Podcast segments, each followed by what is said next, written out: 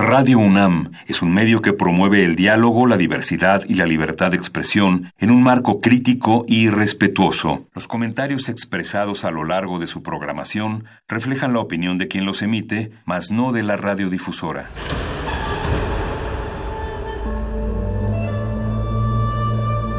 Un templo para la apreciación del ser mediante el sonido. mediante el sonido para nosotros. El sol sale durante la noche.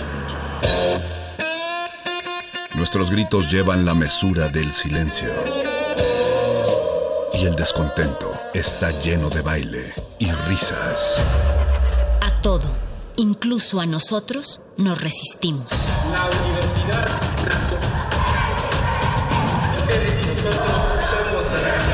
Resistencia modulada. Todos somos máquinas perfectas, antenas, dispositivos inteligentes. Somos la comunidad más grande de la historia. Somos la comunidad más grande de la historia. La tecnología es abrumadora. Aquí puedes usarla a tu favor. Resistor. Resistor.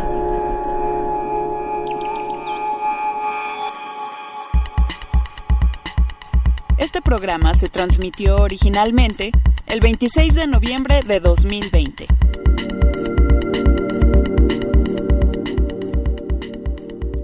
...96.1 de frecuencia modulada... ...860 de amplitud modulada... ...radio.unam.mx... ...resistenciamodulada.com... Esos son algunos de los canales por los cuales pueden ustedes estarnos ya sintonizando y así aprovecho para darles la bienvenida a una emisión más de Resistencia Modulada. Esta noche estamos transmitiendo todos a la distancia, pero todos estamos juntos para hacerles llegar esta señal que es Resistor, su sección de ciencia y tecnología favorita. Yo aprovecho para pues abrir el micrófono y abrir con bombo y platillo a nuestra distinguida colaboradora, especialista, amateur, geek, rock and rollera, maestra Vania Nuche. ¿Cómo estás, Vania? Buenas noches. Hombre, ya hiciste crecer mi currículum en tres segundos. Muchas gracias. Gracias, Alberto Candiani. Gracias a todos los que nos escuchan a través de la frecuencia del 96.1 de FM de Radio UNAM. También a todos los que nos siguen en redes sociales. Recuerden que estamos en Twitter y en Instagram también como arroba R modulada y en Facebook como arroba resistencia modulada. Ahí queremos leerlos déjenos sus mensajes y sus dudas también, todo lo que tengan que preguntar, todas esas dudas que les invadan sobre ciencia y tecnología por acá en Resistor. Estamos para atenderlos siempre y si no lo sabemos, lo investigamos, no hay problema por eso. Me encanta que digamos aquí que no caigamos en el cliché de y si no lo sabemos lo inventamos, no, aquí no lo sabemos y lo investigamos y buscamos al especialista más ducho en la materia para que nos lo platique, Vania. Eh, alguna vez creo que hemos hecho la broma, o seguramente en cualquier contexto tú y los que nos escuchan han hecho la broma de poderse conectar directamente a internet, así, directo a la cabeza, sin cables, con sin nada. Eh, ándale, exacto, un parpadeo y ya estás en línea. Eh, nomás que no te salga el dinosaurio de que ahorita no hay señal o algo así. no estás conectado a internet. exacto. ¿Qué, tal que, Ani, hablábamos antes de, entrar al aire que nos pudiésemos mandar WhatsApps, pero sin utilizar el teléfono, ¿no? Sin, sin typearlo. Eh, finalmente, estos son interfaces. Yo reflexionaba hace unos días, eh, eh, desde Engels planteaba la primer gran herramienta del ser humano como la mano. Y entonces él habla de, de la relación de la mano, en la evolución del ser humano, y del uso de las herramientas. Y pues piensa en todas las herramientas que han existido, eh, desde tomar un palo o un cuchillo para la cacería y después se van volviendo más complejas y la mano nos da todas esas fortalezas. Pero el punto, sin extenderme ahí, es que son interfaces. Es decir, nosotros podemos controlar máquinas, Vania audiencia, mediante interfaces. El volante es tu interfaz en el automóvil, ¿no? Claro. Eh, la, perilla del estéreo es tu interfaz para subirle o bajarle el volumen, el control remoto es para cambiar el canal. son interfaces mediante las cuales los seres humanos controlamos a las máquinas. Y, esta noche lo que vamos a hablar, Vania, y, sé que tú estabas siguiendo esa transmisión, pues es esta interfase que nuestro querido amigo Elon Musk está impulsando con su proyecto Neuralink. Pues no sé si tan querido, pero sí. sí, sin duda un personaje eh, pues que tiene muchas aristas, ¿no? Eh, yo, yo platico con él con frecuencia y le, le pregunté sobre esto y me dijo, te voy a recomendar a la mejor persona en México que te pueda hablar al respecto, ya les diremos quién es. Y Muy bien. pues está interesante, Vania, lo que está planteando es ah, básicamente es podernos implantar un chip en el cerebro para poder controlar máquinas. Tiene muchas aplicaciones para enfermedades eh, relacionadas, bueno, con eh, neuronales. Y yo te pregunto, Vania, ¿tú qué, qué, opinas? ¿Te conectarías? ¿Te pondrías esta interfase? ¿Te, te pondrías, te implantarías un chip en el cerebro? No lo sé. Tal vez si, supiera los, los riesgos que esto implica, porque también hay que saber qué, qué riesgos, a qué riesgos nos enfrentamos. O sea, tiene sus pros, pero también debe tener sus contras. Y de eso vamos a hablar en esta emisión. Pero antes, para que se queden con eso en la mente, vamos a mandarlos a una rolita para empezar a calentar motores aquí en Resistor. Y vamos a escuchar Intentional Dreams de Aisha Devi ella es una artista nepalés tibetana de origen suizo. Eh, la meditación y la espiritualidad han sido determinantes en su vida y en su trabajo y vamos a escuchar, como ya les decía, Intentional Dreams. Es una canción en la que une lo orgánico con lo sintético, es una mezcla entre lo humano y la tecnología, como ya les decía, para calentar motores aquí en Resistor. Esto es una señal.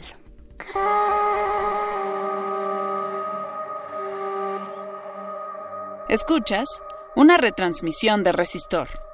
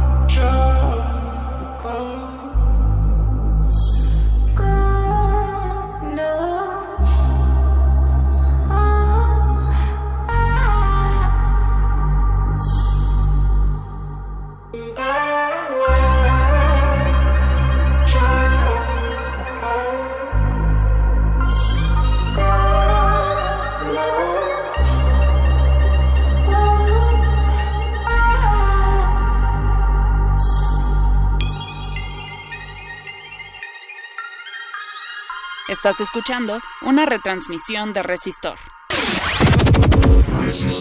Resistor.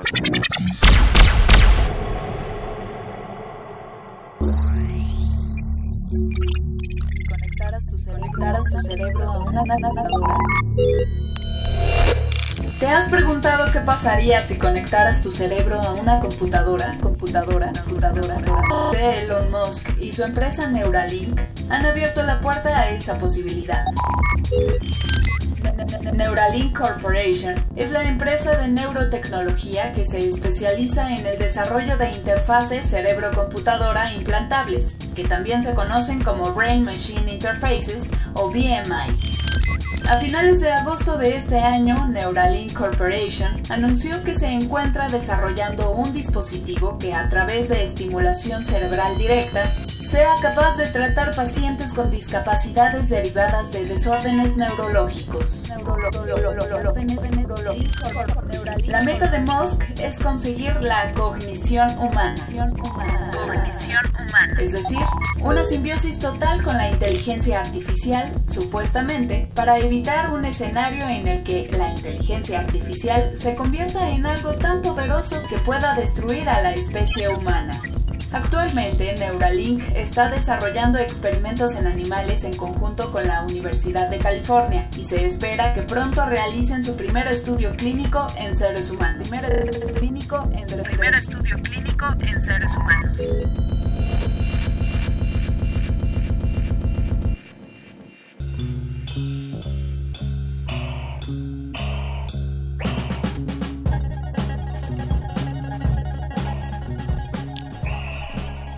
Continuamos aquí en resistencia modulada en Resistor. Esto es una señal.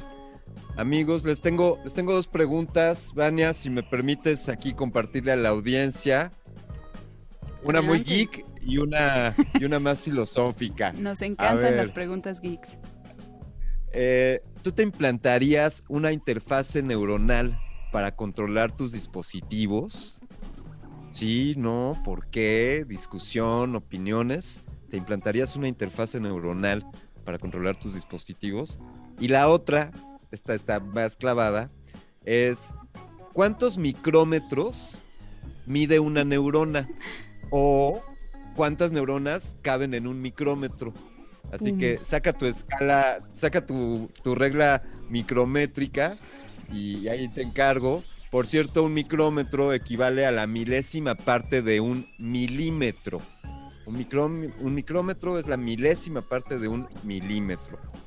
Y Vania, no era mentira lo que te decía el señor Musk. Le dije, oye, pues ¿quién? ¿Con quién platico en México para hablar sobre esto de Link y estos implantes? Y bueno, pues esta persona, de hecho, ya ha hecho cosas pues cercanas a esto.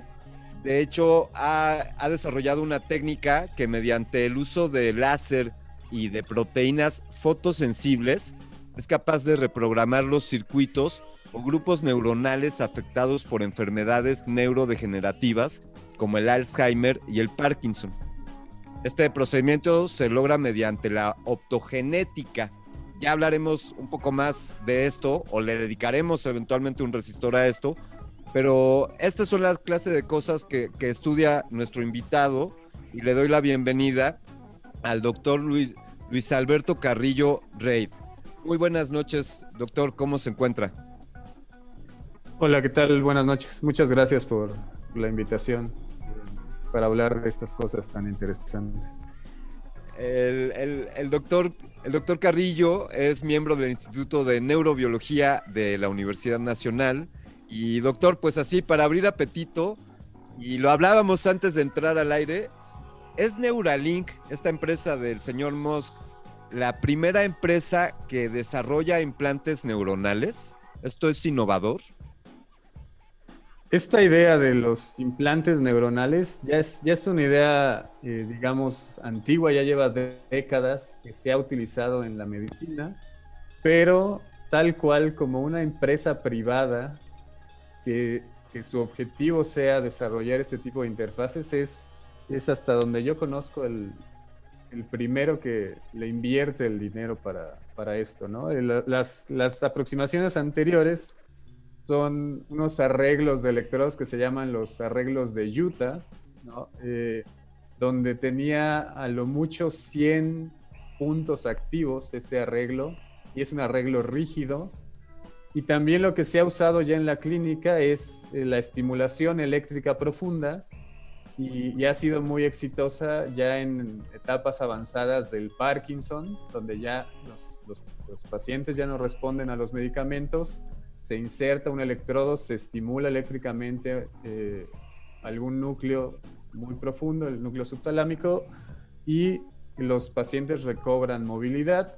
Y, últimamente este, esta técnica de la estimulación eléctrica profunda también se ha empezado a utilizar para otros, eh, otros tipos de enfermedades, como por ejemplo la depresión, ¿no? Eh, entonces es, es, un concepto un poco antiguo, pero hacerlo con esta resolución de poner miles de electrodos y, que sea comercial y que le inviertan tanta cantidad de recursos, eh, creo que es la primera vez que se hace de una forma privada, vaya. Para, ¿Puede mencionarnos algunos otros ejemplos de, para qué pueden servir, eh, qué son y para qué pueden servir los implantes neuronales? Este implante neuronal, tal como lo, promueven ellos, ¿no? Eh, tiene la, el objetivo principal de poder tratar en algún momento enfermedades relacionadas con eh, cambios en la actividad cerebral, eh, enfermedades neurodegenerativas o enfermedades relacionadas con accidentes que generan un seccionamiento en la médula, es decir, se separa totalmente el, cerebro de los músculos porque hubo algún accidente, ¿no? Entonces es, esos son los de las dos más generales, eh, los dos objetivos más generales que propone Elon Musk al crear esta, esta empresa. Eh, ya todo lo demás que tenga que ver con controlar tu Tesla y esto, pues ya, ya son cosas que, que es mercadotecnia desde mi punto de vista, ¿no? no, nos puede culpar porque nos, ayuda a vender, a, vender más, pero sí entendemos que tiene pues esas aplicaciones principales. Eh, creo que Vania estaba preocupada por los riesgos, doctor. Sí, sí, yo quería, porque me hicieron también a mí esta pregunta de que si yo me pondría mi implante neuronal y pues a mí me brinca esta cuestión de los riesgos, porque siempre, siempre hay riesgos, siempre hay que leer las letras chiquitas. Entonces, ¿cuáles serían estos riesgos, Doc? Sí, eh, bueno, la forma en que lo venden parecería, ¿no? Si uno ve el, video este de hace algunos meses, eh, parecería que ya entendemos perfectamente cómo funciona el cerebro. Eso, eso no es verdad, ¿no? O sea, todavía no sabemos cómo funciona el cerebro ni cómo la actividad neuronal se relaciona con cosas muy específicas. Y quién sabe la otra cosa que están empujando. Si llegamos, lo sabremos eventualmente, pero en algunas décadas yo pensaría. Eh, si sobrevivimos seguro, COVID. Ah, no es cierto. sí, puede ser también, sí. Eh, y, entonces, este, la otra cosa que está impulsando mucho es que este implante, y creo que también esa es una idea, eh, vaya, valiosa, será realizado de una forma automática. Entonces está proponiendo que van a, generar un robot y que ese robot va a hacer la cirugía. Y entonces el objetivo principal de este robot al implantar los electrodos, que es lo que tendría un poco más de riesgo, es evitar cualquier tipo de eh, vasculatura para evitar cualquier tipo de sangrado, ¿no? Eh, esto lo, lo, demostraron de alguna forma, al menos lo dijo que lo habían demostrado, todavía de una manera muy superficial, ¿no? Solo unas cuantas micras en donde insertaron los electrodos, pero según él, eh, ya exitosamente han logrado implantar un, dispositivo de estos, retirarlo de un, de un cerdo, vaya, ¿no? En, un, en, un, animal, y el cerdo sigue feliz y, se mueve y come y, está contento en el mundo de los cerdos, ¿no? Este, entonces, eh, no han, tampoco midieron si habían generado un daño o algo cuantificable, ¿no? Pero, pero al menos esta idea de, tener un robot que haga cirugías cerebrales con una precisión muy alta, eh, pues no es algo que, comercialmente se haya perseguido porque implica mucho dinero, ¿no? y, y, el número de cirugías cerebrales muy precisas que se hacen al año no es tan grande como para financiar esto, pero como esta empresa tiene dinero, pues pueden invertirle en generar un robot que haga cirugías en masa, ¿no? Eh, es, es, la propuesta, ¿no? ¿Cuánto de eso sea verdad o no? Eh, creo que dejó muchas dudas este, su última presentación.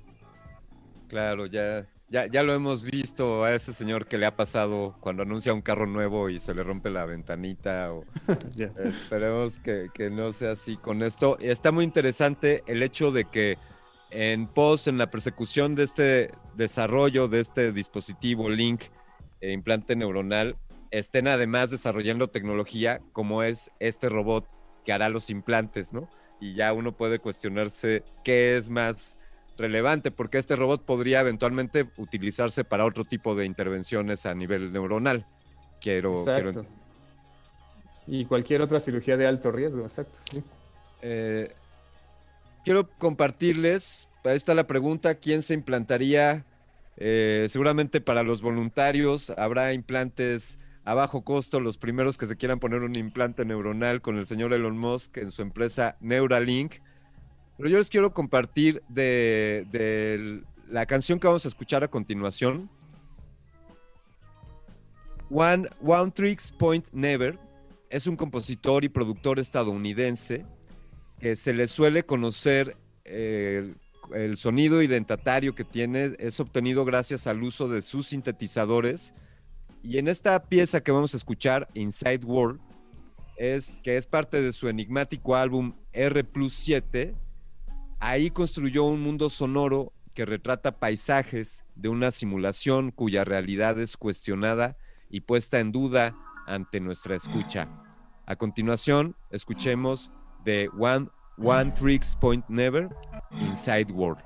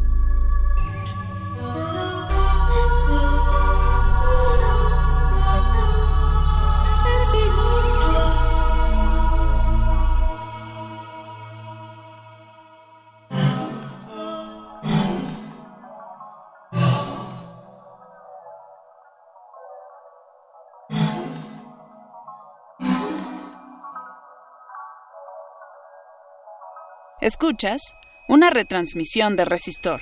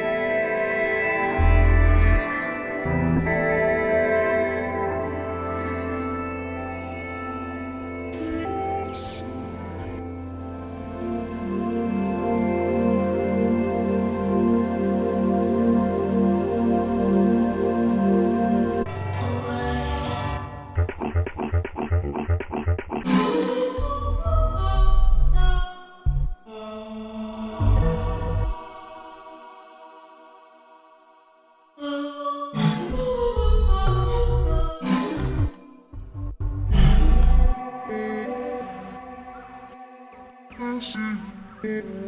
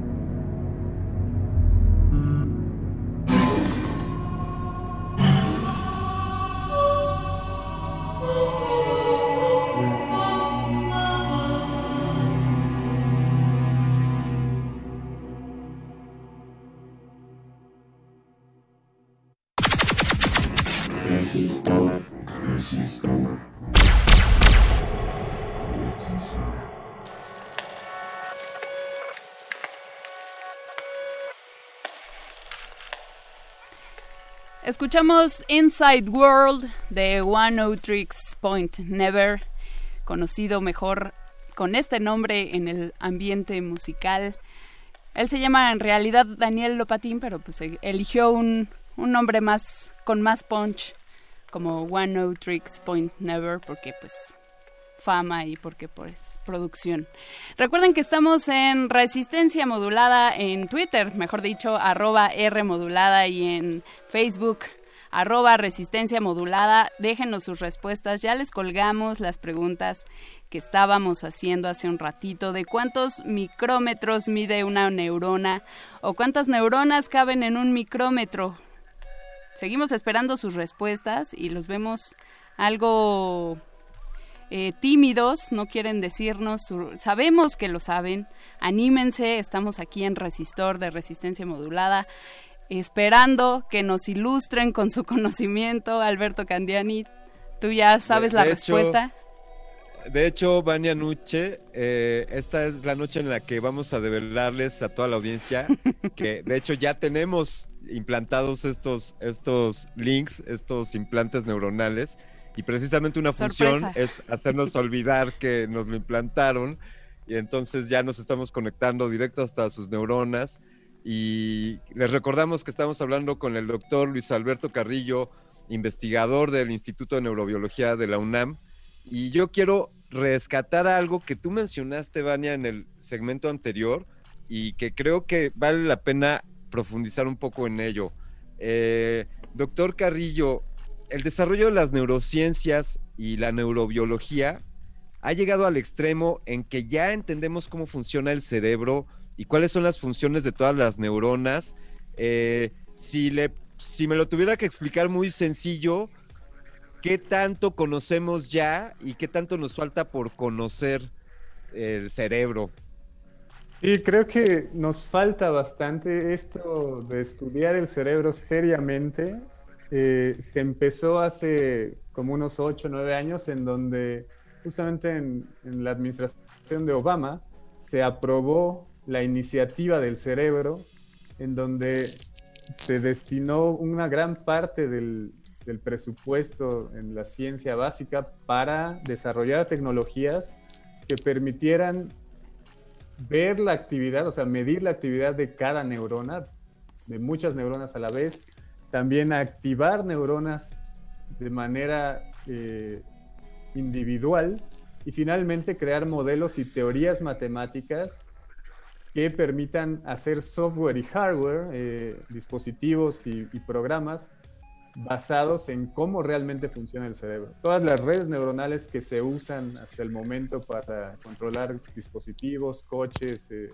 viajes a la luna, etcétera, están basadas en redes neuronales artificiales que no tienen nada que ver en cómo funciona el cerebro en realidad, ¿no? Entonces, eh, apenas hace pocos años es cuando se, ha empezado a, estudiar el cerebro seriamente. Entonces, yo, yo diría que así, de una forma muy optimista, a lo mejor conocemos el 1% del, funcionamiento del, cerebro. O sea, estamos todavía lejos. Creo que vamos por buen camino. Cada vez hay más masa crítica de científicos interesados en las neurociencias de muchas áreas, eh, pero creo que estamos todavía un, poco lejos, vaya, ¿no? Eh, pues sí, pero estos descubrimientos o avances tecnológicos nos hacen eh, acariciar un poco la esperanza de que pues estas innovaciones logremos verlas los que actualmente vivimos, ¿no? Porque tal vez en algunas décadas, siglos ya eso exista, pero pues ya no estaremos aquí para verlo nosotros en este preciso presente. Eh, bueno, doctor, hablábamos, mencionábamos eh, esta serie que salió en el 2011, Black Mirror, que muchos habemos, eh, habremos visto, Usted nos había comentado que no la vio, pero bueno, le platico rápidamente. Es una serie de televisión británica de ciencia ficción distópica en la que se plantean diferentes escenarios eh, que nos vinculan a la humanidad con la tecnología. Y en particular en el tercer capítulo de la primera temporada, yo bien ñoña, qué barbaridad. Pero bueno, The Entire History of You, en este capítulo se plantea eh, que en un futuro, mm, tal vez cercano, tal vez no, todo el mundo tendría acceso a un implante de memoria que grabe todo lo que los humanos hagan, vean, oigan. Eh, le decía yo, podríamos llegar a este punto, cómo funcionan los implantes neuronales y ahora hay distintos tipos de implantes neuronales, es decir, hay un implante que es el receptor, otro es el implante estimulador o estimulante, ¿cómo funcionan estos implantes? Sí, eh, en la actualidad hay, como les contaba, hay en general que se usan en la medicina dos tipos de arreglos. Uno que solo lee la información de las neuronas, digamos, y el otro que solo escribe información al cerebro, es decir, solo eh, manipula la actividad neuronal. Es una, de, las, de los conceptos interesantes del Neuralink es que puede hacer las dos cosas al mismo tiempo. Entonces ya, ya en el dispositivo tienen toda la electrónica y el diseño para que el, mismo eh, electrodo, el mismo cable que mide la actividad de las neuronas también pueda emitir corriente y activar a las neuronas. Entonces, eh, este último desarrollo que mostraron Elon Musk hace, hace unos meses, en teoría ya tiene esta capacidad eh, dentro del dispositivo de poder activar o leer, leer y escribir actividad del cerebro eh, en 1024 electrodos, que es este, un número de electrodos bastante elevado con respecto a lo que ya existía antes, que eran 100 electrodos, a lo mucho, ¿no? Entonces ya es un orden de magnitud mayor y están empujando eh, por contratar ingenieros que escalen todavía esto a más de mil electrodos en un futuro cercano. Está increíble el avance y los saltos que estamos dando prácticamente cuánticos. Estamos en pocos años de estar estudiando esto y conocemos algo equivalente al 1% del cerebro. Eh, podemos, podemos, podemos aspirar o tener en el horizonte que este tipo de tecnología, como los neuroimplantes, puedan convertirse en soluciones a enfermedades que, que aquejan a la humanidad actualmente, pues propiamente como el Alzheimer o el Parkinson o incluso la depresión, doctor? ¿Ya un implante me podría quitar la depresión para siempre? Hay, hay ya algunos estudios este, donde se han usado estos arreglos de estimulación eléctrica profunda que normalmente se utilizan para la enfermedad de Parkinson, que sí se han utilizado ya en personas con depresión y al parecer eh, sí hay algunos resultados positivos. Eh, Todavía faltan muchos estudios por, por hacerse, pero con este tipo de tecnología en el futuro, de nuevo, esto no es algo que, que vaya a pasar este, en uno o dos años, pero tal vez si se sigue desarrollando y entendemos un poco mejor el funcionamiento del cerebro, yo creo que sí podrían contribuir de una forma importante para eh, restablecer funciones que están relacionadas con cambios en la actividad de grupos neuronales muy identificados. Si, hay una actividad patológica, vaya, que no tiene que estar en el cerebro, creo que este tipo de, de aproximaciones sí podrían usarse para resetear de alguna forma el cerebro, para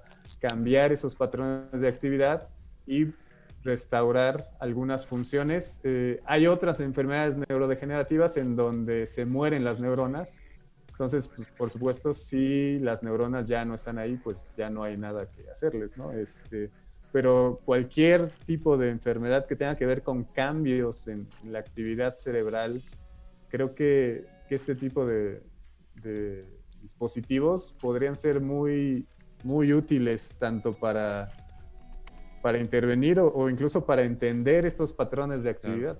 Claro. esto que mencionó de leer y escribir, que, eh, eh, bueno, en, términos informáticos o, en términos de, un cassette que permitía grabar o solamente reproducir, o un disco compacto que algunos permitían grabar o solamente reproducir. Eh, cuando hablamos de escribir, doctor, que, ¿de qué estamos hablando? Es decir, estímulos a las neuronas, eh, implantación de eh, construcción de, sinapsis. ¿Qué, ¿Qué, es lo que se puede escribir en el cerebro? Con este tipo de, de arreglos que es un electrodo que va a producir un campo eléctrico que va a generar una depolarización, es decir, que las células se activen.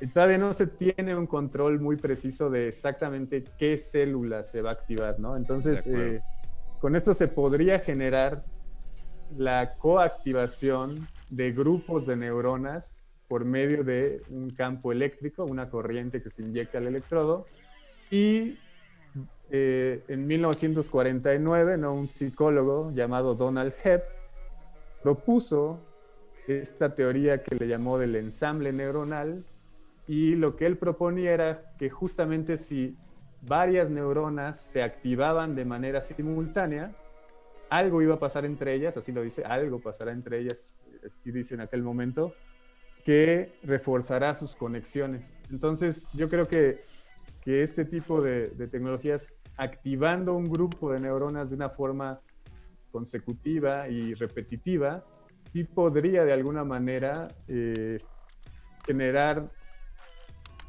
nuevas conexiones sinápticas o hacer las conexiones existentes más fuertes. Pero igual, ¿no? Estos son experimentos que eh, pues se tendrían que, hacer de una manera sistemática para poder medir estos cambios con, técnicas adecuadas. Claro, es como una es como una reacción en cadena, Vania. Sí, sí, de acuerdo.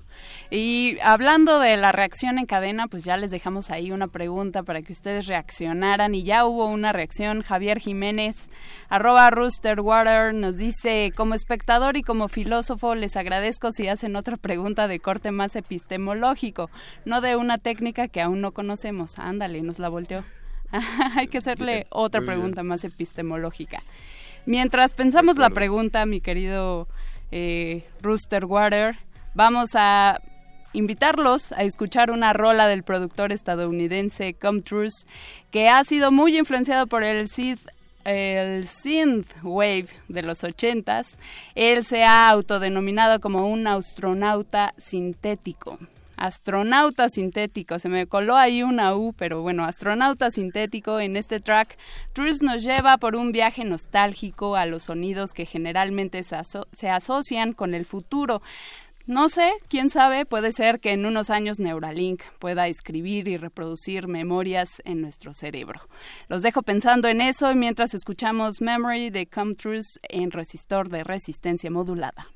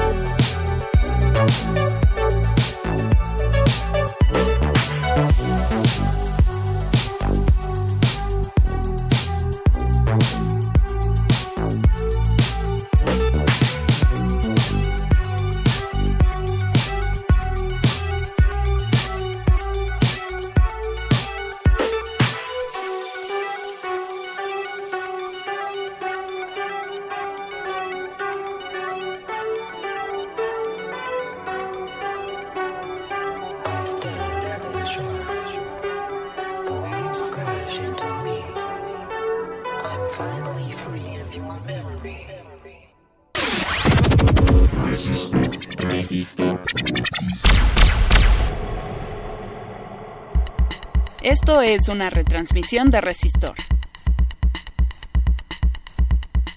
Continuamos aquí en Resistor, en resistencia modulada, hablando sobre neuroimplantes con el doctor Luis Alberto Carrillo Reid del Instituto de Neurobiología de la UNAM.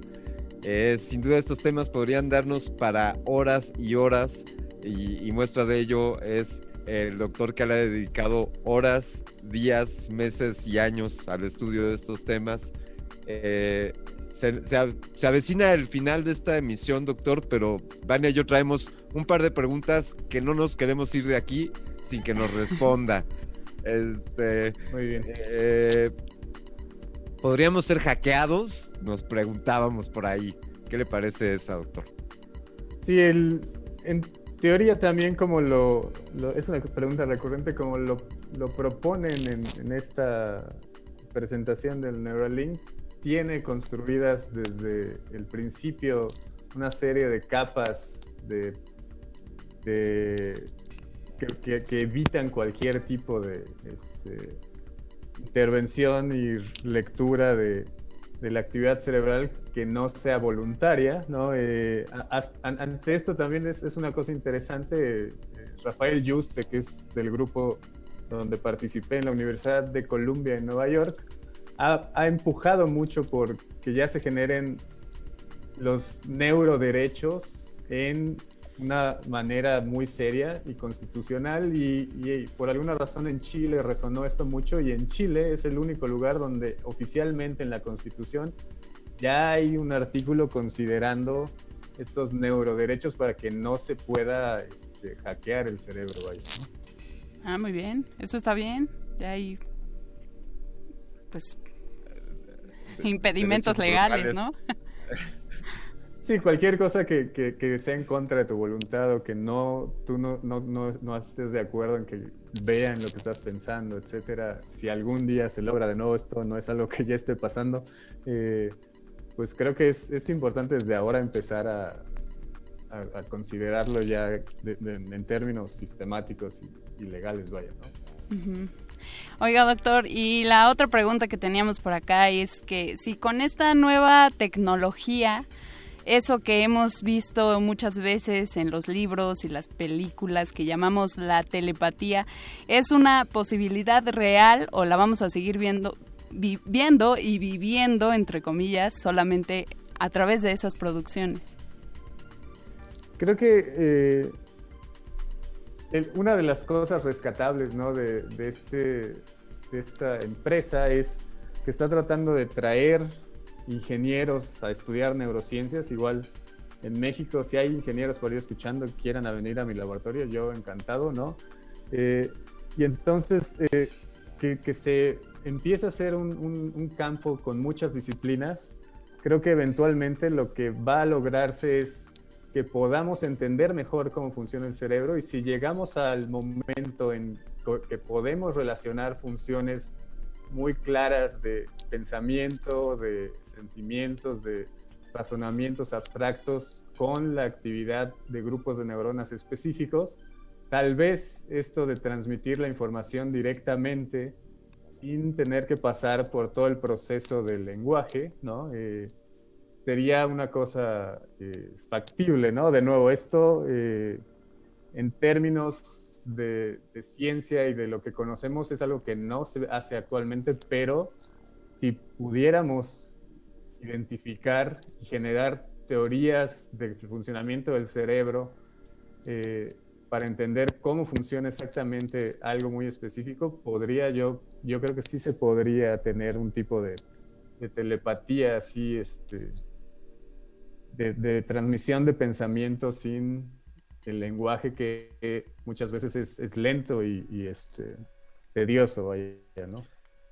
Doctor, yo he recibido en este momento un mensaje telepático de nuestra audiencia y de los interesados en, estudiar, en estudiar neurociencias. Por favor, es una pregunta doble.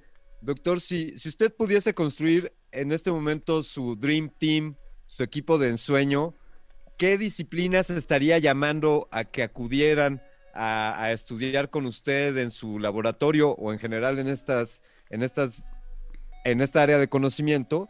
Y también preguntarle qué trabajos están realizando actualmente eh, ahí, en donde está usted eh, desempeñándose, por favor, doctor Carrillo. Sí, a, mí me encantaría tener, como les comenté, ingenieros en electrónica, en computación, en cualquier tipo de ingeniería, pero también este, físicos, ¿no? que puedan hacer teorías, eh, nuevas propuestas de cómo podría funcionar el cerebro, biólogos, por supuesto, eh, médicos que tengan toda esta parte de la clínica, incluso filósofos y escritores y artistas, porque todos estos procesos creativos de cómo el cerebro de algunas personas tiene esta capacidad de hacer estas cosas maravillosas como pinturas o arquitectura. Creo que eso también tiene que estar incluido en un laboratorio de, neurociencias, ¿no? Que, queremos entender cómo funciona el cerebro. Eh, la segunda pregunta, en mi laboratorio lo que estamos tratando de hacer es justo de desarrollar las herramientas eh, analíticas y experimentales para poder entender cómo la actividad de grupos de neuronas que podemos ver y podemos decir aquí están estas neuronas en el cerebro, eh, cómo la actividad de esas neuronas se relaciona con funciones muy específicas eh, y cómo se podría relacionar también con algunas patologías. Y una vez que entendamos eso, podríamos proponer también cómo cambiar ese, esa actividad de las neuronas para tratar de curar eh, alguna enfermedad, ¿no? Que de nuevo es, no es algo que, estemos haciendo, pero es algo hacia donde quiero enfocar mi laboratorio. Doctor Carrillo, doctor Luis Alberto Carrillo Reid, investigador titular eh, de nivel A y académico tiempo completo del Instituto de Neurobiología de la UNAM, no nos queda más que agradecerle por esta noche habernos acompañado y por haber compartido algo de lo que de lo que usted está haciendo vanguardia en nuestro país. Muchas gracias a todos ustedes y a los que nos escucharon y, ojalá se interesen más en las neurociencias. Lo, seguiremos buscando, doctor, téngalo por seguro. Claro que sí.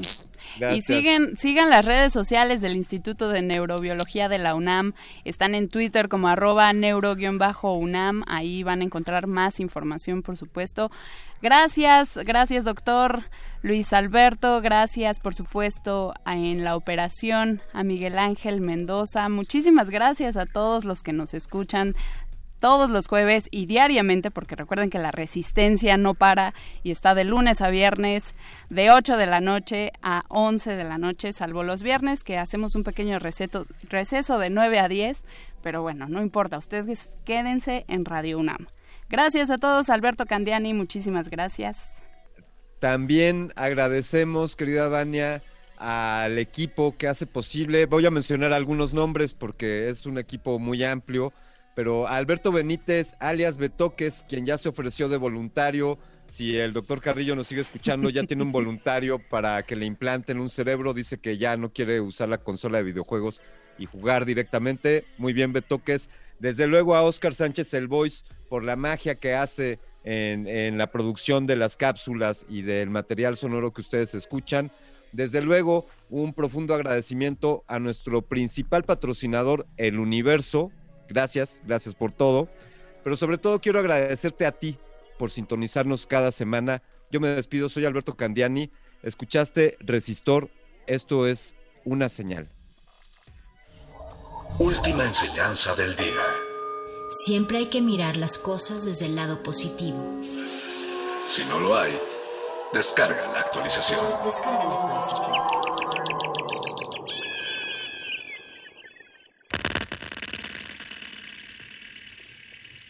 Mother Earth is pregnant for the third time, for y'all have knocked her up. I have tasted the maggots in the mind of the universe. I was not offended. for I knew I had to rise above it all or drown in my own shit.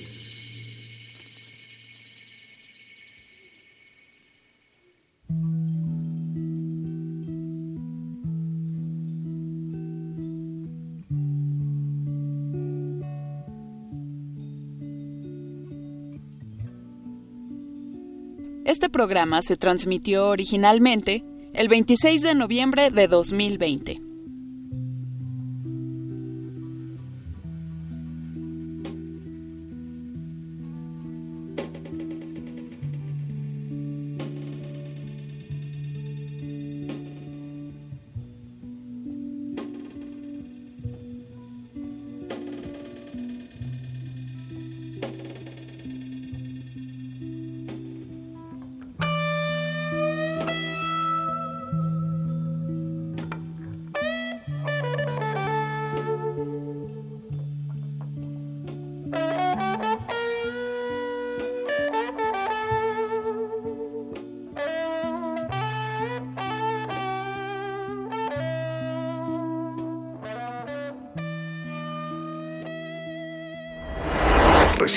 Resistencia modulada. Modulada.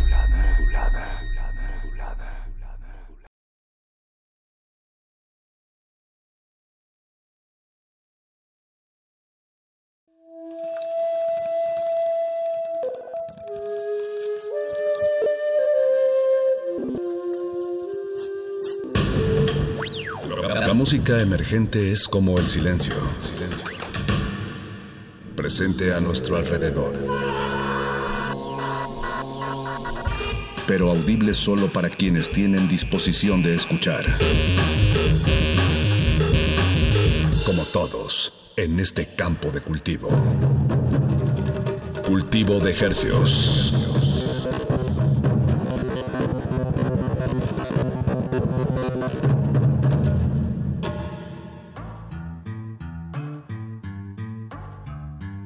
Organismos audiosensibles y radioceptibles inmersos en las ondas hercianas. Bienvenidos a otra emisión vacacional de Cultivo de Hercios el invernadero musical de resistencia modulada, que por cierto se encuentra de vacaciones, que se atomiza y transmite los lunes y los jueves a través de esta frecuencia 96.1 de FM. También estamos sonando en el 860 de AM con 100.000 watts de potencia aquí en el Valle de México, Radio UNAM, y sonamos en el mundo entero a través de nuestros portales www.resistenciamodulada.com y www.radio.unam.mx. Les saluda su servidor Apache o Raspi. Y su servidor Paco de Pablo desde la XCUN. Aquí nos encontramos transmitiendo eh, directamente, pero no en vivo. Como suele ser a final de cada año, Resistencia Modulada se toma unas semanitas de, vacaciones, tres, cuatro semanas, dependiendo de a qué, a qué sección le pregunte usted. Pues hasta el 2021, Apache, estaremos de regreso con ustedes, transmitiendo eh, pues una programación más, eh, un poco más fresca. Esto lo estamos grabando con mucha antelación. Por eso no podremos traerles los estrenos recientes cultivados de, la temporada en, América Latina, pero sí les traemos una selección de lo que ha sonado a lo largo y ancho en este año, en este espacio. No es, eh, no es lo mejor de, pero sí es lo que nos parece que pinta un, panorama más completo de la rica variedad musical con la que eh, pues hemos podido armar este programa en compañía de usted estos últimos meses. En, en estricto sentido, estos últimos seis meses. Lo dijiste muy bien, mucha variedad en la música hispanoparlante que vamos a estar sonando esta noche. Eh, cualquier cosa les llama la atención, nos pueden escribir en nuestro Twitter o nuestro Instagram arroba Rmodulada y con mucho gusto les vamos a les vamos diciendo qué sonó, nomás anoten ahí la hora. Y si no, también están nuestras historias destacadas de Instagram, ahí fuimos subiendo todo por meses los estrenos musicales y bueno, esta noche pues se los compilamos y se los traemos una vez más de una forma barajeada aleatoriamente y bueno, esperemos que que lo disfruten tanto como nosotros al hacerlo y agruparlo. Son varias canciones las que tenemos preparadas de aquí hasta las 10 de la noche, entonces eh, siéntese o, o, quede separado como usted prefiera. Ahora sí que no, no queremos ahí nosotros meternos demasiado en su vida privada, pero sí le invitamos a que se relaje un poco eso siempre cae bien, eh, y, nos acompaña en esta emisión a través del 96.1 de FM para recordar todo lo que en algún momento fue nuevo e innovador a lo largo y ancho de este año 2020, pero que no por no ser un estreno, eh, pues ya no, ya no suena, ¿no?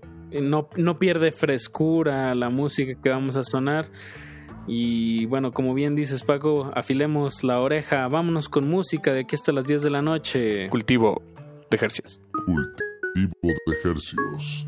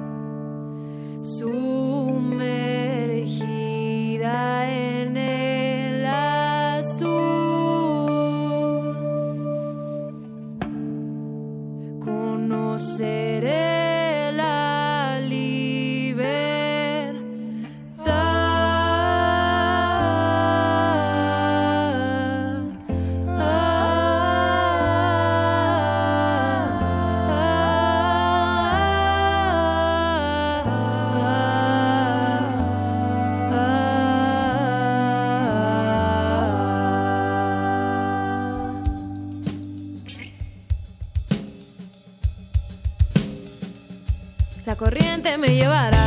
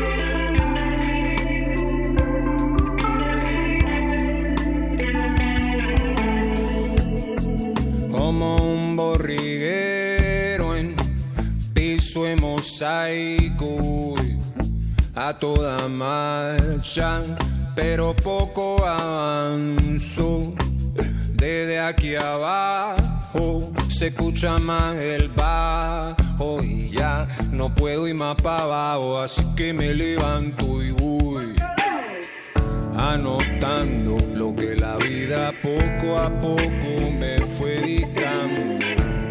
Y miro hacia atrás y el camino ha sido largo. Voy porque voy, aunque falte para llegar al punto más alto.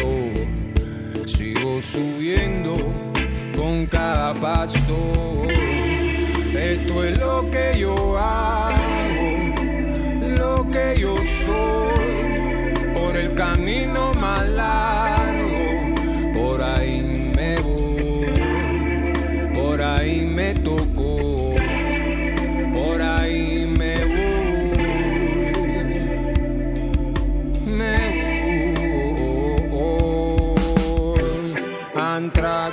Public Enemy, Wilfrido Vargas. Tiempo de token shine y fiestas largas. Eran de doble bombo, de cargas. ¿Sí o qué? Habla. Anotando lo que la vida poco a poco me fue dictando. Y sigo pa'lante con cada paso.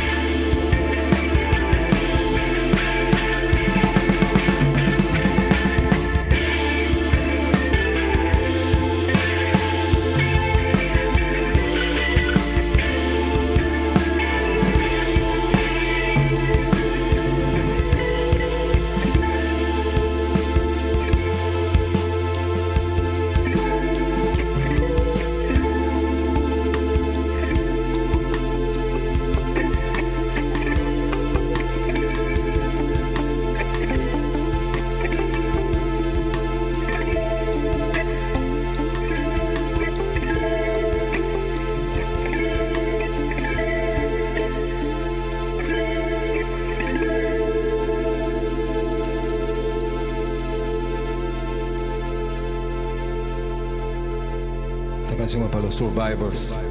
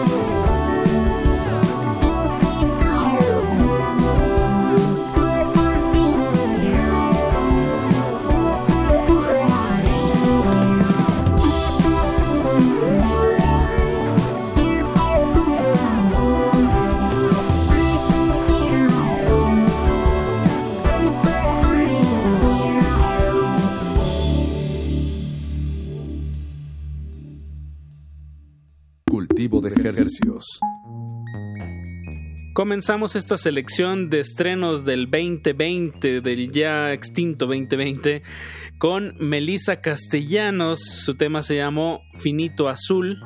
Después de eso escuchamos a los panameños Señor Loop con Triste Perro, Señor Loop se queda en casa.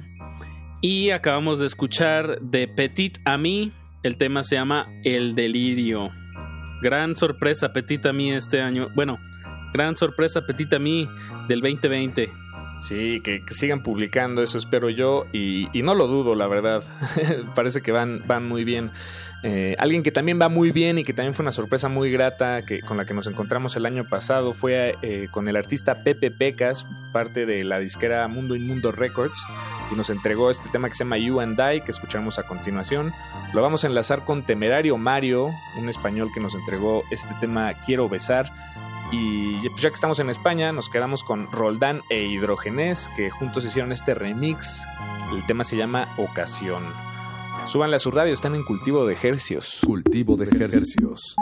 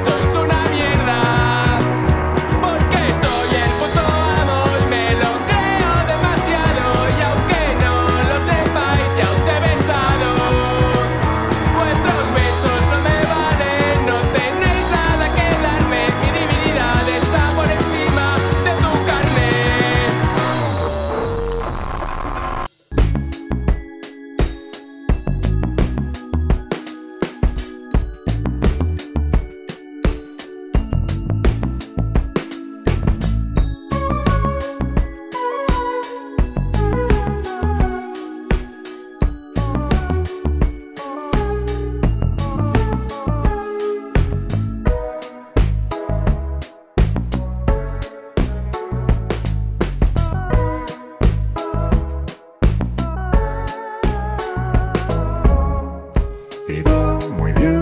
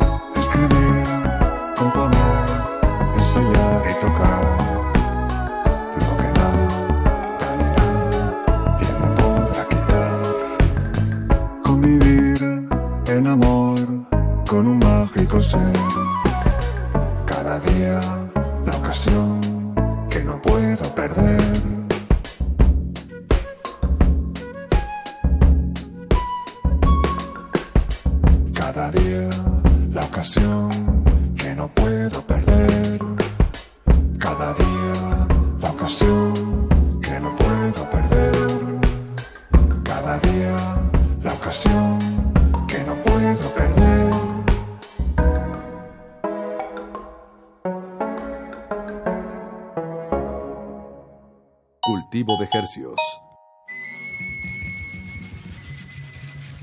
Acabamos de escuchar a Roldán en una colaboración con Hidrogenés. Desde España nos entregan este tema Ocasión Remix. Y antes de eso escuchamos a Temerario Mario, un tema muy cortito de apenas un minuto que se llama Quiero Besar. Y arrancamos el bloque musical con Pepe Pecas. La canción se llama You and I. A continuación sigue un bloque de artistas mexicanos consentidos por este su espacio cultivo de ejercios. Vamos a comenzar con Cuau, productor de, de Pátzcuaro, Michoacán, que nos regaló cuatro temas este año. Ahora vamos a escuchar el primero que lanzó que se llama Amanecí en el cielo. Después de eso nos movemos hasta Mexicali con el productor Polo Vega con su proyecto Trillones.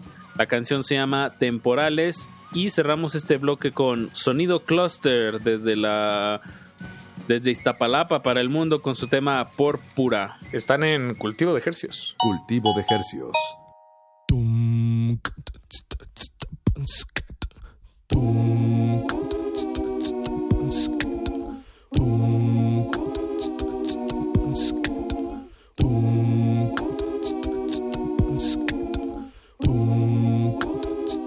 Amanecí en el cielo, durmiendo con los perros. ¿Qué más puedo hacer si amo el olor a culo y no tener dinero? Amanecí en el cielo, durmiendo con los perros. ¿Qué más puedo hacer si amo el olor a culo y no tener dinero? Soy, soy reina virgen, rata, ta, rata en celo, con boletos regalados pa' tu, pa' tu vuelo. Descubrí la soga que te lleva hasta el cielo. Pa' subirla hay que meter el boquete en el cuello. Ríos de lava y dioses emergiendo del subsuelo. Hago pop como pop, guacho pop porno. Cura con sotana, pone cuatro que yo niña. Voy a confesar con el domingo a la villa. Oh shit, se rompió tu silla. Fuck, vuela rabadilla, ah. vuela confeti, la manzana brilla, vuelan cabezas en los barrios de la orilla, oh, amanecí en el cielo, durmiendo con los perros, peleando por un hueso, sonriéndoles de a huevo.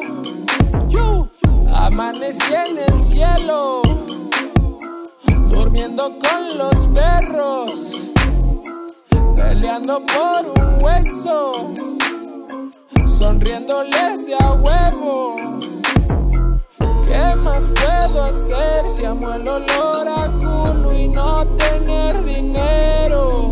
Yo, te vale, no lo sé, no lo sé, se murió, no me importa, no lo sé. Tiro hate, tiro hate desde mi sillón. Para sonreírme operé con silicón. Amanecí en el suelo, porque no existe el cielo. Amanecí con celo, porque aquí no hay consuelo.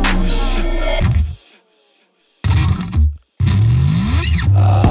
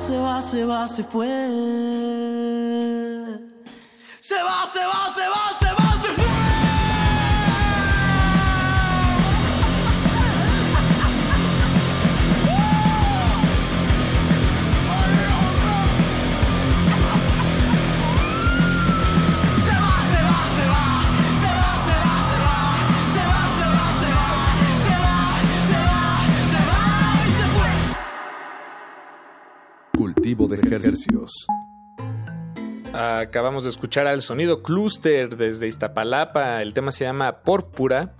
Antes ya escuchamos a Trillones con la canción que publicó el día de su cumpleaños el año pasado. El tema se llama Temporales y arrancamos con Cuau desde Michoacán con su primer sencillo publicado el año pasado que se llama Amanecí en el cielo. Y ahora sí, Apache, llegamos al último bloque gerciano de Deja tú de la noche de la del recuento 2020. Tanta música se publicó el año pasado. Obviamente, pues solamente pudimos cubrir un pequeño espectro que esperemos sea lo suficiente rico y variado para su consumo, para que se deleiten esas orejas, esa imaginación y nos demos cuenta de que la música sigue sucediendo, que hay que ser una escucha activo y también buscarla, no esperar a que solamente llegue, sino que pues saber un poco más sobre los artistas, su contexto, eh, todo eso nutre este entretejido social.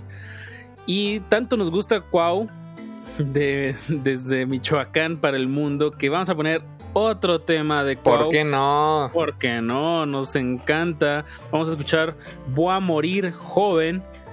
Después de eso vamos a escuchar a los- al dueto de Ensenada, lo que era tradición con No la hagas de emoción, ay llévame, llévame. de su EP Cumbias Satanizadas Volumen 2, un tema sasazo. Y para cerrar el recuento, el, punto final Apache, punto final gerciano, nos vamos con Pepe Mocht, uno de los fundadores del colectivo Norte Collective, eminencia de la música electrónica nacional, que publicó un EP que se llama Maya Awi el año pasado, 2020.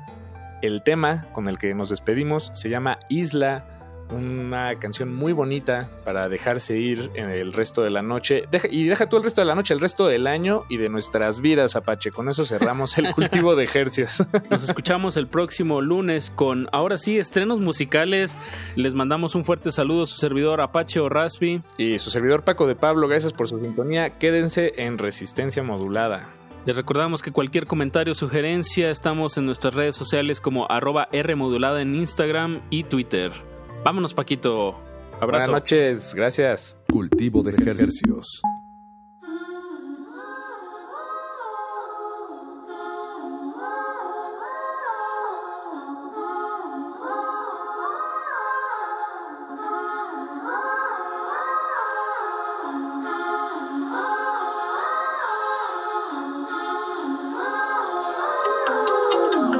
Si voy a morir, voy a morir joven. Aunque me corte el agua daño en los 70. Si voy a morir, voy a morir loco. Aunque mi espalda no respete mi loquera. Fuck. Si voy a morir, voy a morir joven. Aunque me corte el agua daño en los 70. Si voy a morir, voy a morir loco. Aunque mi espalda no respete mi loquera. Quieren cobrarme la energía al precio más caro. Crédito en Coppel, saco varo sin descaro. Para restregárselo a la vida en la boca. y demostrarle lo poquito que me importa. Si me trata mal, yo me trato bien. Si me va muy mal, me consiento más. Aguardiente pa, pa poder llorar. Que se acabe el mundo, aunque deba más. En la almohada se marcó mi frustración. Varios días encerrado sin pasión. Cuarentena queda corta, yo le llevo tres centenas. Ya las vigas de mi pecho se cansaron de sentirse rotas. A la mierda todo lo que de esta vida brota. Si voy a morir, voy a morir joven. Aunque me corte el agua, daña los 70. Si voy a morir, voy a morir loco. Aunque mi espalda no respete mi loquera. Voy a sentirme tan libre como el ruido. Llorar sin miedo y reírme como un niño. Abrazar un árbol seco, creer que sigue vivo. Escupirle al pavimento y quitarme lo deprimido. Si voy a morir, voy a morir joven. Aunque me corte el agua, daña los 70. Si voy a morir, voy a morir loco. Aunque mi espalda no respete mi loquera. ja. Entre telarañas y piso de tierra, se escucha mi grito de cada 90. Nacer muerto, vivir la vida tuerto. Pudrirse lento, partir más pálido que niño envuelto Niño que llora, un grillo más entre toda la flora. Niño que llora, un alma más que el mundo se devora. Si va a morir, va a morir. Si va a morir, va a morir loco. Si va a morir, va a morir loco. Si va a morir, va a morir loco va a morir loco. Voy a vivir como quiero Pudriéndome a fuego lento. Voy a vivir como quiero Pudriéndome a fuego lento. Voy a vivir como quiero Pudriéndome a fuego lento. Voy a vivir como quiero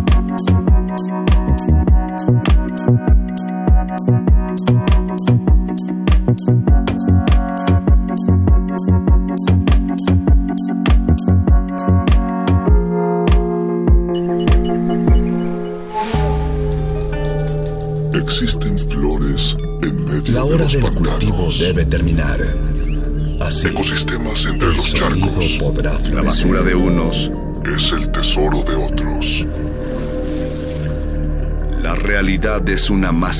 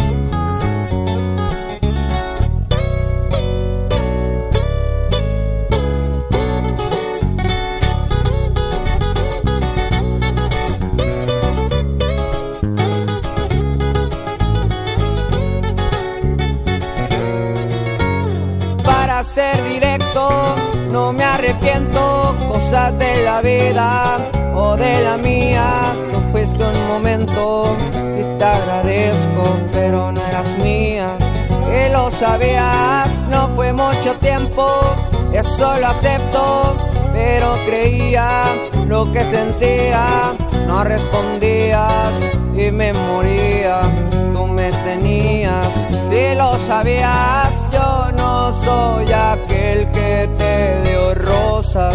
Pero te di mi corazón y es más valiosa la forma en que te trataba y lo superé. La canción se acabó WhatsApp me lo estás llenando de mensajes. Ella no llames, que el amor también se vuelve odio, recordé. Little bitch, nada, yeah.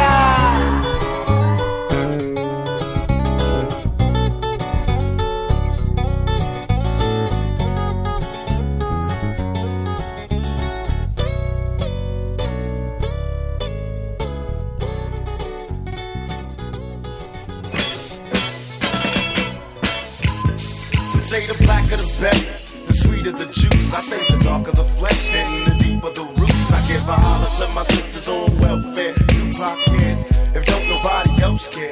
And uh, I know they like to beat you down a lot. When you come around the block, brothers clown a lot. But please don't cry, dry your eyes, never let up. Forgive, but don't.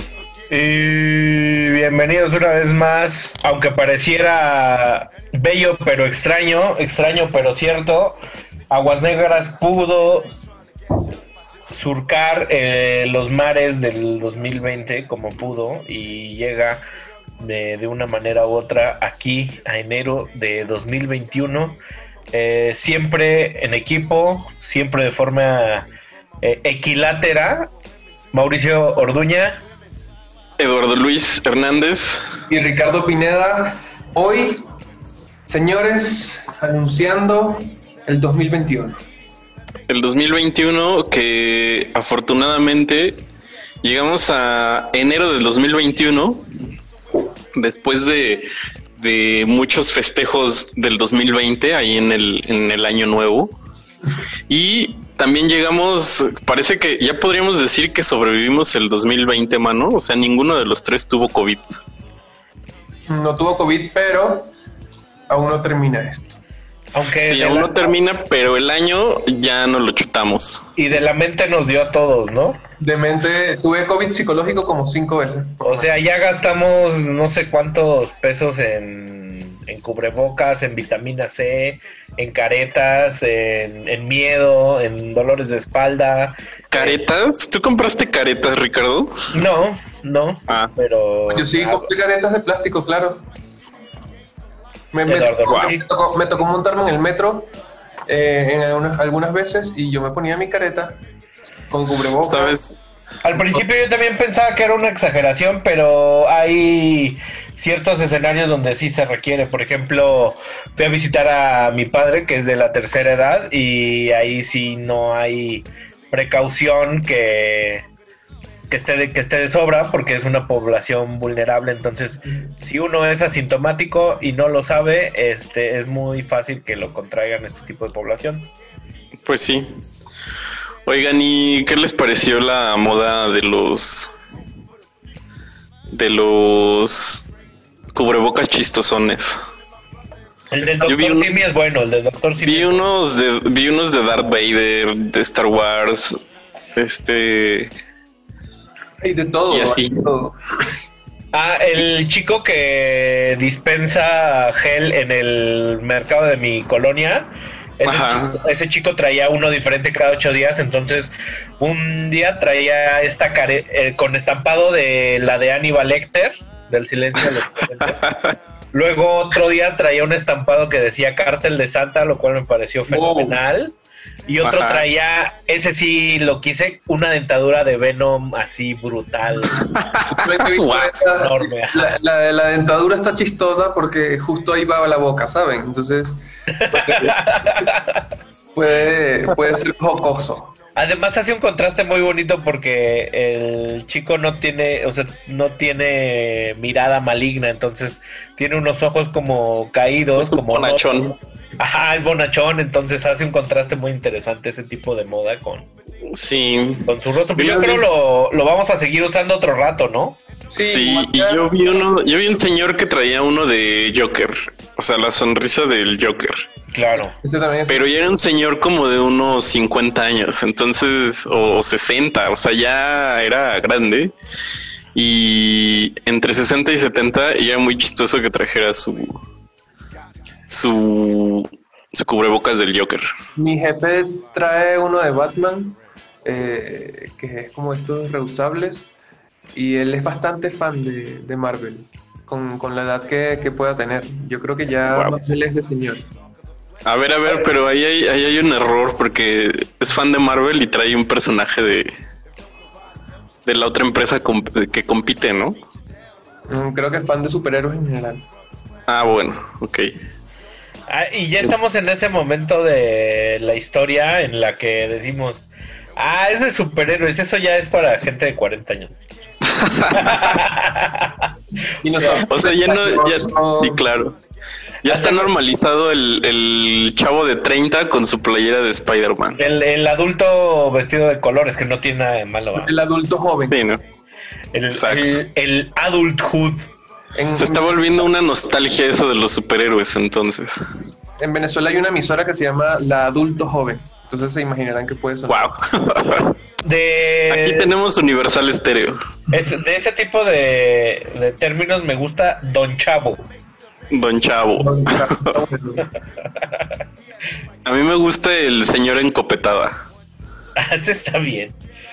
que es, El que es odio las yo- que tienen su colección Putumayo en casa. No, yo lo que odio es el viejoven. Sí, porque el chavo ruco está chafa, ¿no? Como que, como feo. Como de Adal Ramones. no mola, primo. Sí, ándale, es como de monólogo de Adal Ramones. Oigan, prejuiciosas. ¿Por qué no nos vamos para abrir el año con un primer bloque de rolongas? Y mira, hablando de prejuicios, vamos a empezar con Cali Uchis y Jay Cortés y luego con Ariel Pink. Que porque para- dice Eduardo Luis que es nuevo. A ver. A para no perder, ahí que no que nos escriban eh, en redes sociales para ver quién está vivo, quién sigue en, en plan pandémico o quién dice sobrevivió? O quién dice vacuna a la vista. Arroba R modulada en Twitter. Y Resistencia Modulada en Facebook. Vámonos. Aguas negras.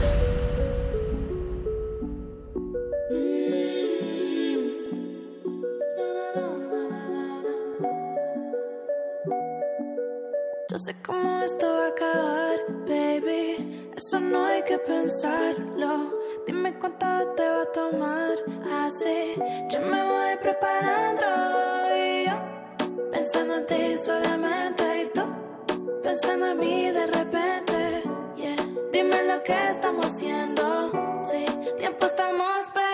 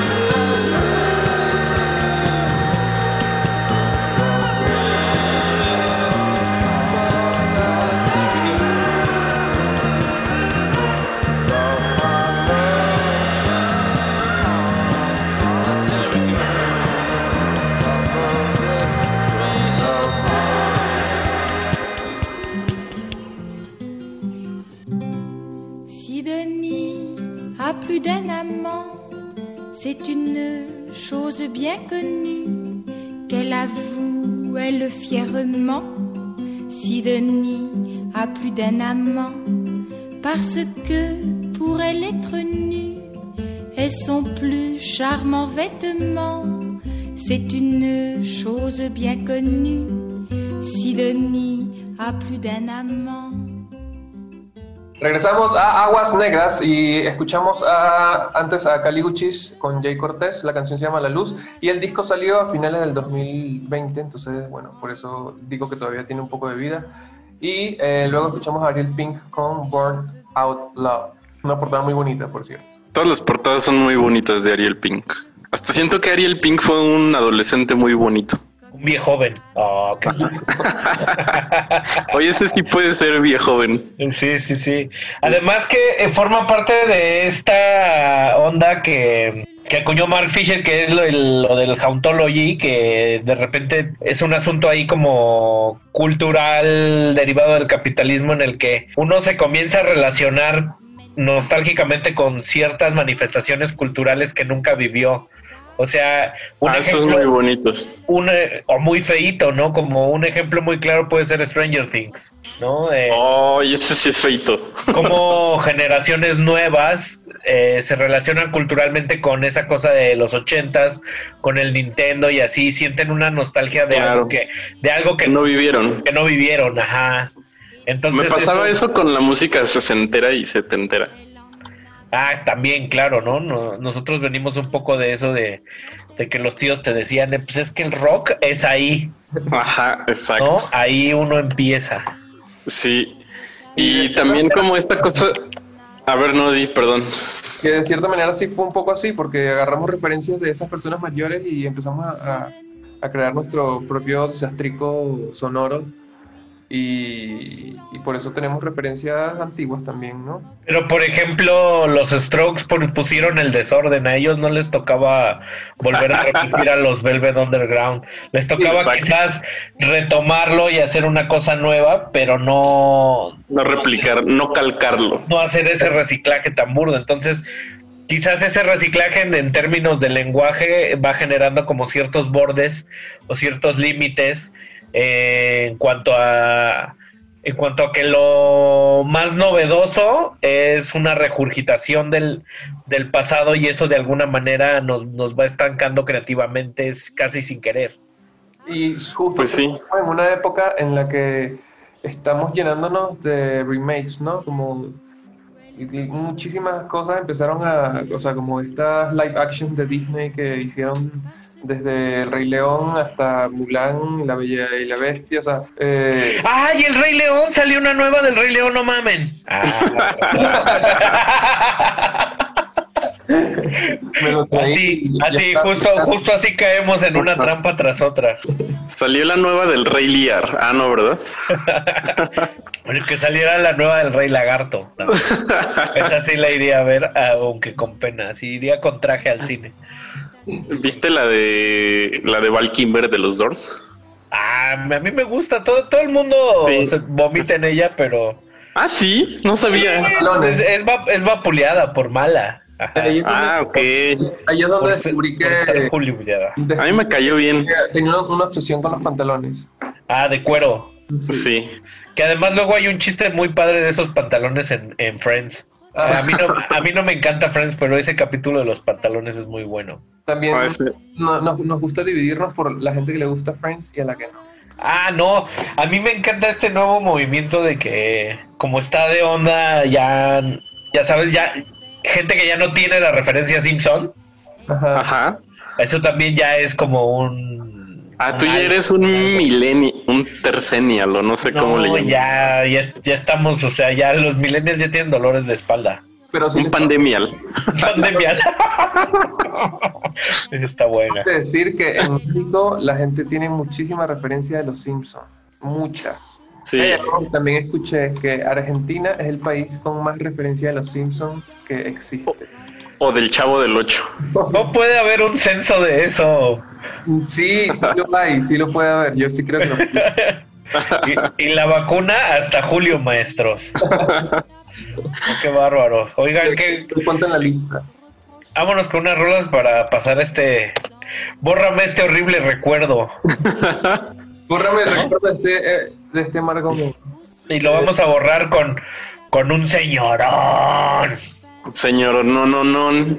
Eh, vamos a escuchar Big Lazarus Dig, dedicada. Es que estoy aquí de Ocupa en la sala de Eduardo Luis. Entonces está su perrito Lázaro. Entonces le quería dedicar una.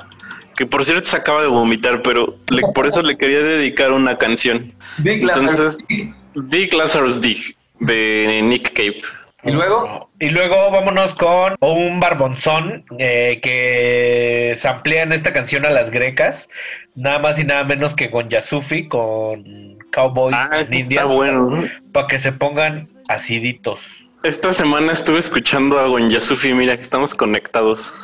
Órale. Aguas negras. Ensuciamos porque la renovación está en limpiar.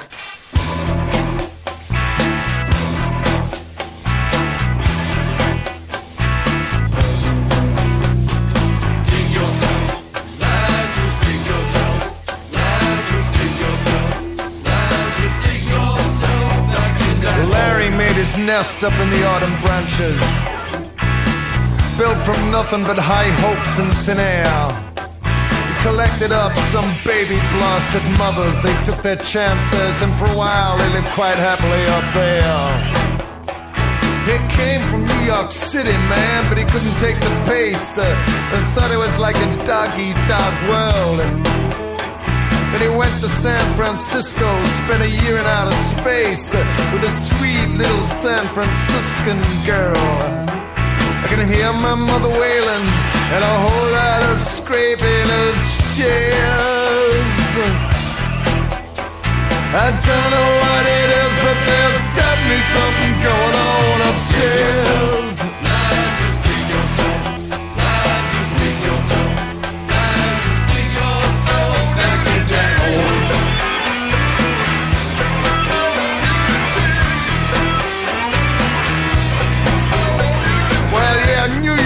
He had to get out of there. And San Francisco, well, I don't know. And then to LA, where he spent about a day. He thought even the pale sky stars were smart enough to keep well away from LA. Meanwhile, Larry made up names for the ladies, like Miss Boo and Miss Quick. He stockpiled weapons and took pot shots in the air. He feasted on their lovely bodies like a lunatic and wrapped himself up in their soft yellow hair. I can hear chants and incantations, and some guy is mentioning me in his prayers. Well, I don't know what it is, but definitely something going on upstairs.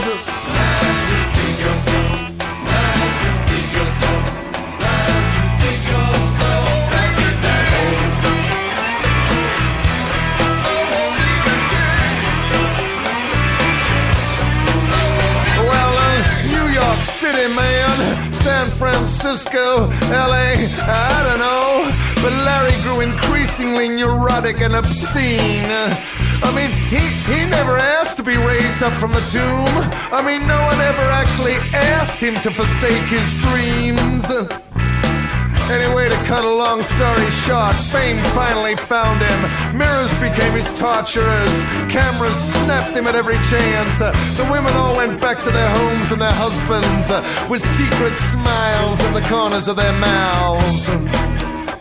He ended up, like so many of them do, back on the streets in New York City, in a soup queue, a dope fiend, a slave, then prison, then the madhouse, then the grave. Oh, poor Larry. But what do we really know of the dead? And who actually cares? Well, something going on upstairs.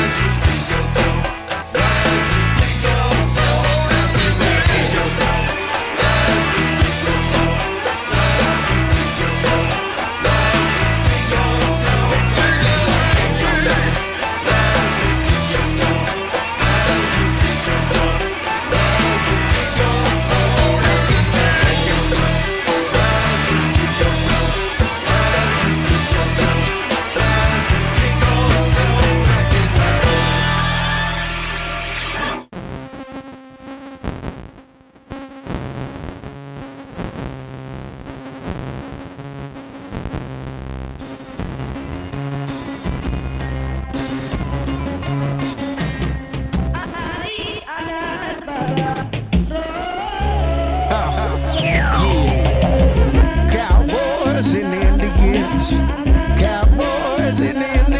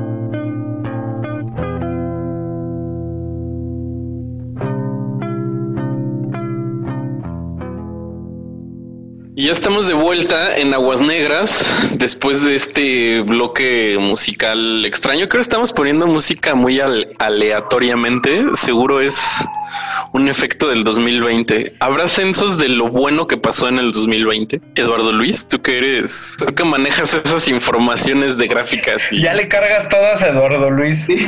¿Cuánto, cuánto ha de ser 324? A ver, tú que trabajas en un medio. Pues tú debes es saber. nuestro campeón de estadística. Eso sí, Me sí. he dado cuenta que, que De el datos periodismo- duros. el periodismo se basa mucho en el pesimismo. Entonces, ¿En el qué? Pesimismo. Sí, sí la- dentro de la vida secreta de los periodistas, quien no sabe, eh, el editor seguramente te va, te va a hacer que busques una cabeza mucho más, entre comillas, pegadora. o sea, y pegadora es algo pesimista. No digas que creció 0.1% en un año, di que cayó 1.2 en un en 10 años, mejor. Y tra- tragedia financiera. Ajá. Deba- debacle financiera. La- el típico truco de la bola curva. Se murió tres puntos, pero de risa al ver que. Tal cual, pero sí, sí, sí hay índices, índices de felicidad, creo que lo saca INEGI, solo que bueno, falta, falta un poco para que salgan, creo. Uts, bueno, Pod- Podemos hacer una encuesta, una encuesta rápida. Eh, quisiera ver el balance del 2020. Mauricio, Dime. ¿eres feliz? ah, en este preciso instante que me estoy meciendo en tu hamaca, sí. Ricardo, ¿tú eres feliz? Eh. O sea, me gusta, me gusta, pe- me, me gusta pensar que es una cosa que ya se tiene y que se trabaja. Como la amistad, que no tienes que hacer como mucho trabajo para mantenerla. Si haces mucho trabajo, si la forzas demasiado, es que ahí no es mana. Sí, es verdad. Eh, pero o sea, ¿alguna también- vez has forzado alguna amistad, Ricardo? Es difícil, ¿no? Sí, sí, o sea, eh, de- desde chico era mucho de, ay, no, sí, sí, sí, es que este cuate es mi amigo y darme cuenta que en él. Ok. Y ese tipo de, de, de cosas también, como el típico amigo que llevas 30 años sin ver y están de, bueno, pero ya el jueves, porque sí, y así, y, y nunca, nunca se ven, tienen algo más importante y un día se ven y se dan cuenta que la magia terminó. Pero no, pero también hay veces en las que hay que poner un poco de su parte, porque me ha pasado justo eso con amigos, así como que da hueva vernos eh, en algún momento, cada quien está en lo suyo, pero cuando se ven, yo creo que lo, lo chido es cuando se ven que no se pierda la magia o que sigue siendo un cuate y así no hagan nada. Amigos, amigos a distancia. Ay, nunca hay que separarnos. Oigan, pero no, ya en serio, este, este 2020 nos vimos poco, ¿eh? Sí. Yo creo que las podría contar con las manos. O sea, yo creo que sí son mis amigos cuando digo, si me voy a exponer al COVID, que sea con estos tarados. Eso. Y, ey, y eso pasó, en, no es por nada, pero nos vimos en la temporada COVID intensa. Sí. ¿Ah, sí? Sí, sí, sí, sabi- sabiendo que Mauricio no se cuida. Una Yo bromita, eh, una bromita, ahí que te cayó esa bromita. Ya este... No, pues es que yo no hice cuarentena, manos. Yo sí No, tuve que tuviste andar que, ahí. tuviste que andar chambeando. Ja- jalando, jalando, flaco. Sí, pues sí. Anduve, anduve, ¿cómo dicen estos compas de la... Anduve joseando. ¿Andabas en el joseo? Andaba en el joseo. Oigan, pero esa analogía de la felicidad con la amistad, pues vean, sí funciona porque cuando entonces te ves después de muchos años con tu amigo, la forzas tantito y descubres que esas personas sí son importantes, entonces ahí camina. Entonces la felicidad ya la tienes, la amistad es el 10 que tienes al entrar a clase, ya de ti depende mantenerlo. Así es. Pero tiene, Sí. que, pero tiene que fluir, entonces la felicidad yo creo que es algo que se alimenta constantemente, pero tampoco es algo que se alcanza, ¿sabes? No, o sea, la gente que ve la felicidad como, como una meta, eh, se me hace muy peligroso esa cosa porque... o sea, Digamos que es un, un- una gema. es un Sí, espejismo. es, es una gema que tienes que pulir a tu modo y a tu tiempo. Qué poéticos estamos hoy. Así va a Pero que la, pero que según la tú. gema eres tú. según, según tu, según tu, tus, tus posibilidades y tu voluntad, supongo. A ver cuánto traes en la bolsa. Yo, yo te traigo un buen de morralla, mano. Con eso, con eso, Con eso eres feliz. con eso te alcanza y te sobra. Pues sí. Oigan, y lo que me gusta es que Eduardo Luis hizo el comentario que a inicio de año, o Mau, ya no me acuerdo, mi memoria a corto plazo debido a la cena navideña es fatal, eh, que la música que estamos poniendo está muy aleatoria, muy random, y Está bien. Ese es el espíritu de Aguas Negras un poco, esa es la génesis, y sobre todo aquí que estoy viendo la carita de Eduardo Luis vía Zoom, siento que está resolviendo una ecuación con unos papeles pequeños. Está haciendo estadística, Ajá, está preparando un taco. graficando. Mi corta uñas. No, parecía que estaba preparando un taco chiquito.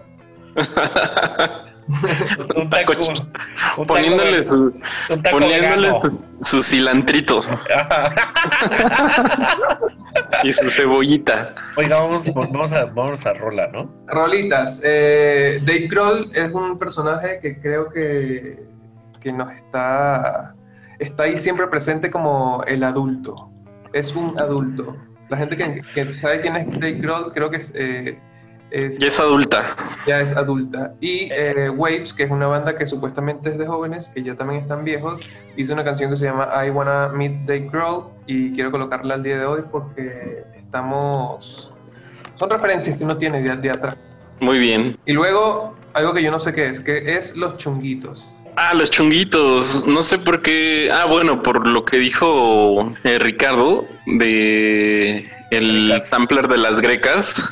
Entonces, pues se me antojó escuchar un poquito de, rum- de rumba gitana. Y la verdad son muy festivos, ¿no? Yo creo que para después de todo el merequetengue de Año Nuevo, a sana distancia, de cenas con poquita gente, pues yo creo que está bien escuchar un poquito de rumba gitana. Y este, pues vámonos con eso y regresamos y nos dicen qué cenaron. Me dicen qué cenaron en su Navidad y en su Año Nuevo. Órale, vámonos. Aguas negras.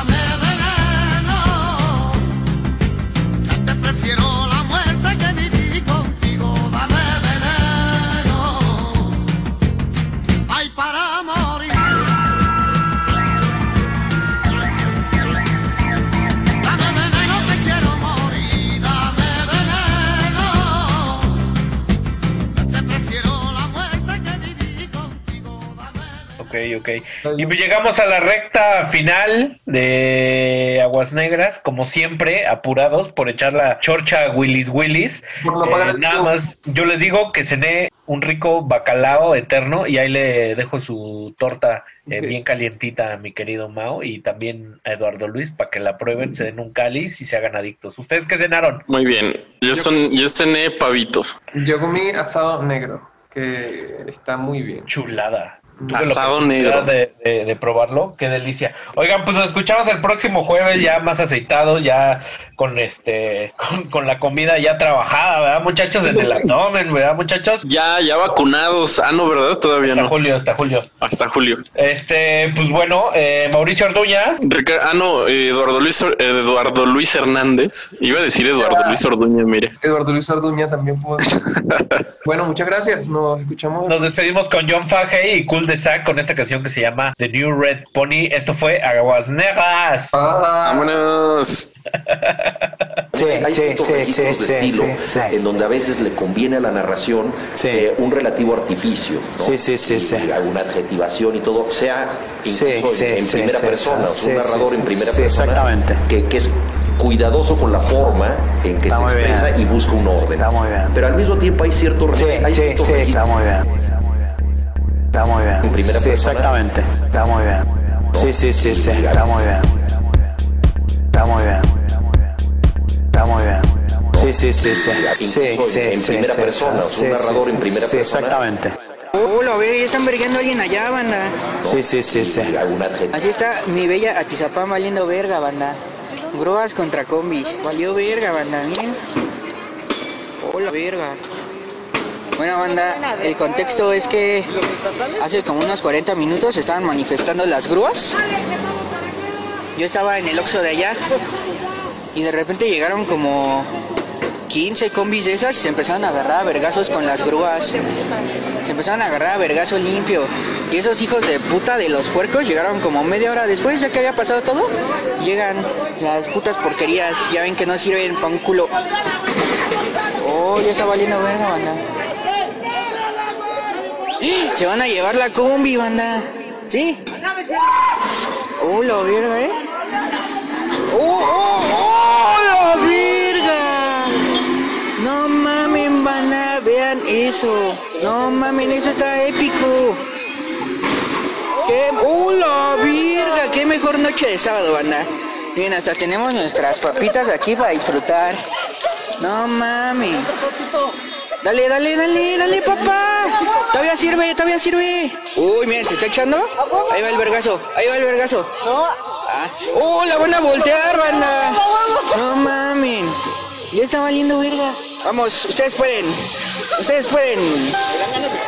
Ustedes digan, ¿lo harán o no? ¿Lo lograrán o no?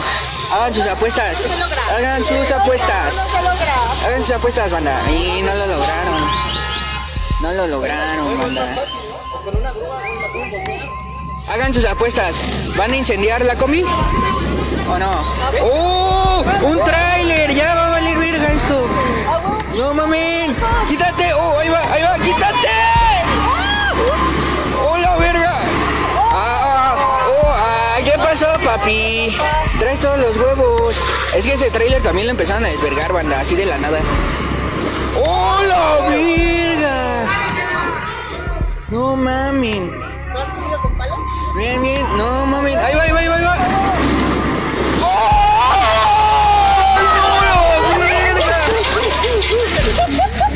¡Verga! No mames, vean cómo quedó. No, la verga, ¿eh? A huevo. Ahora soy fan de, de las grúas. Que chinga tu madre el transporte público. Negras.